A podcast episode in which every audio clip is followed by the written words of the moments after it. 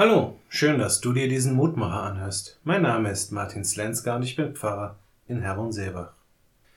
Was habe ich nicht alles? Immer wieder wird mir bewusst, wie gesegnet mein Leben eigentlich ist. Im Vergleich zu vielen anderen habe ich eigentlich wenig Grund, mir Sorgen zu machen.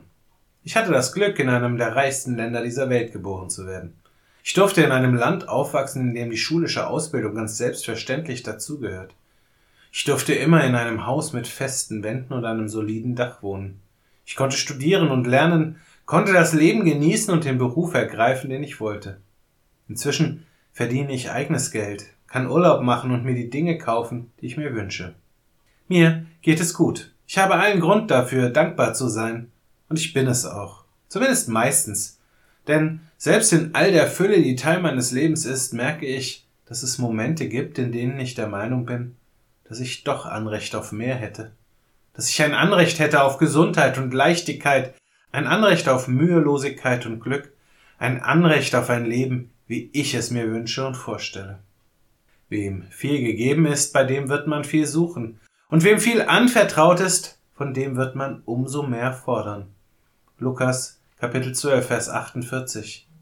Jesu Worte erinnern mich heute als Lehrtext sehr deutlich daran, dass ich mein angebliches Anrecht vielleicht mit etwas mehr Bescheidenheit einfordern sollte.